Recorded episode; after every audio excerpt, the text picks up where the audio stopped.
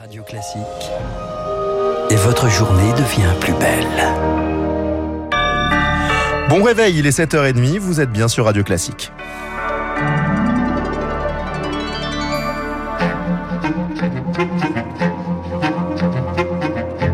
La matinale de Radio Classique avec Gaël Giordana. Charles Bonner à la une ce matin, chaleur et incendie. La Gironde, depuis bientôt une semaine, lutte contre deux feux, plus de 13 000 hectares brûlés et 16 500 personnes évacuées. Le feu se rapproche ce matin de la mer. Bonjour Sophie Panonacle. Oui, bonjour. Députée LRM de Gironde, dans votre circonscription, la ville de la Teste de Bûche en proie aux flammes. Le feu reprenait hier. Ce matin, la, la situation est-elle toujours critique? Qu'est-ce que vous voyez? Alors pendant la nuit, les campings ont pu être euh, protégés par les pompiers. C'était le risque d'hier soir. Euh, la journée est décisive. Les températures continuent d'augmenter. Il doit y avoir plus de vent. Donc, euh, si nous arrivons à passer cette journée, le, le plus difficile, je dirais, sera passé. Ce n'est pas encore gagné. On sait très bien que c'est vers 17 heures. Nous avons des vents tourbillonnants, des vents qui se lèvent. Là, c'est à ce moment-là où les pompiers, c'est pour les pompiers beaucoup plus délicat. C'est-à-dire d'ici là, que faut-il faire? Il continue à protéger, il continue à protéger les campings, il continue à protéger ce qu'ils appellent la tête de feu qui se trouve euh, après Cazaux en direction de Biscarrosse, puisque là nous avons un point clé. Si jamais le vent, le feu passait, euh, eh bien c'est euh, un océan de forêt, je dirais, direction Biscarrosse, qui sera euh, extrêmement difficile à maîtriser. Nous ne sommes pas encore sur un méga feu, puisque les pompiers gardent la maîtrise. Euh, nous avons des des, des forces aériennes, deux Canadaires, trois Canadaires supplémentaires qui viennent en renfort aujourd'hui, ainsi que 200 euh, pompiers euh, et 11 camions lourds, donc ce qui ce n'est pas négligeable et nous en avons besoin. Voilà, nous attendons euh, sans doute demain matin pour peut-être souffler un peu, je l'espère en tout cas, c'est une réelle catastrophe. Si on comprend bien, c'est la journée de, de tous les dangers. Il y a déjà eu plus de 16 000 habitants évacués. Est-ce qu'il faut en évacuer plus?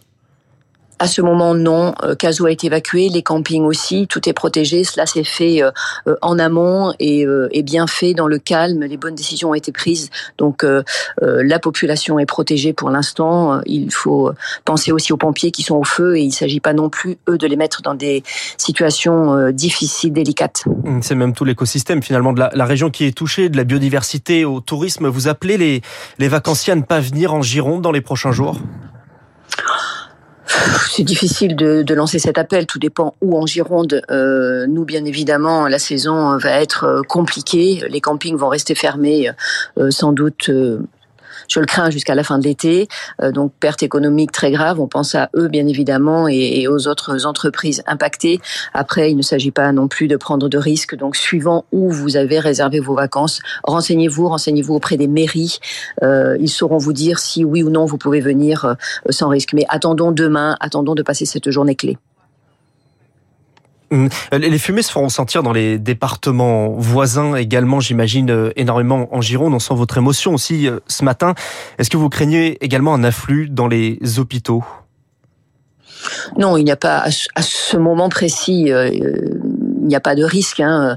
Euh, c'est vrai qu'on sent un petit peu la fumée sur Arcachon. Ça, c'est surveillé aussi. C'est surveillé euh, par l'ensemble des professionnels de santé, euh, professionnels de santé qui ont pris en charge hein, tous les, personnes, toutes les personnes évacuées euh, pour euh, bon des personnes qui étaient en soins ou des personnes âgées. Euh, cela a été là aussi très bien fait.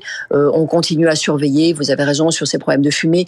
à ce moment-là, je vois moi sur Arcachon ce matin, nous sentons un peu la fumée, mais en tout cas, il n'y a pas, il n'y a pas de danger, il n'y a pas de risque pour l'instant encore une fois, euh, la, situation est changeante extrêmement rapidement. Et vous, à titre personnel, qu'est-ce que vous ressentez quand vous voyez ces images de ces flammes, parfois de, plusieurs mètres de haut, près de la, dune du Pilat, dans des forêts qui sont désormais ravagées? Écoutez, c'est c'est une catastrophe. Je suis euh, une grande partie de la journée sur le poste de commandement euh, à la Teste. Euh, beaucoup d'émotions, bien évidemment. Nous ferons le bilan ensuite, hein, une fois que que cette euh, cet épisode de feu sera terminé. Je suis déjà allée sur Cazaux, sur des, des, des parties près du lac brûlées c'est terrible. C'est terrible. Il n'y a pas de mots. C'est un, c'est vraiment une situation de désolation. Nous, nous, ferons un bilan. Nous ferons un bilan ensuite, en espérant que ça s'arrête vite, qu'on limite. Mais nous n'avons plus de forêt sur certains endroits. Imaginez, c'est vraiment un paysage de, de, de désolation. Et euh, une fois que tous les habitants du bassin et de l'autre côté de la Gironde, hein, je pense à l'Andiras, euh, je connais très bien. Je suis aussi de mmh. là-bas. Euh, voilà, une fois que les personnes reviendront dans leurs habitations, il y aura beaucoup d'émotions. C'est vraiment extrêmement difficile à vivre. Merci, merci Sophie Panonac, députée de Gironde, invitée ce matin de, Radio Classique. Il y a donc les, les, incendies, la chaleur et la pollution. À Marseille, la circulation différenciée est instaurée. Seuls les critères de 0 à 3 sont autorisés dans le centre-ville.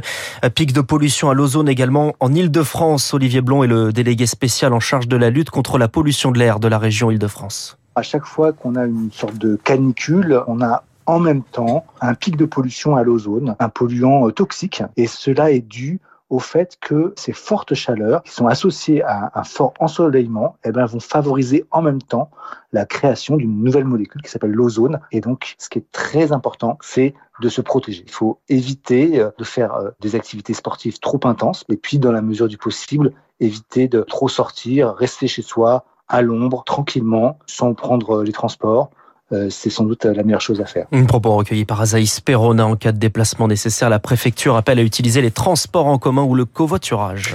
Le projet de loi pouvoir d'achat arrive à l'Assemblée. Le gouvernement veut agir vite et bien. Myriade de mesures, bouclier tarifaire, chèque alimentaire, hausse du point d'indice.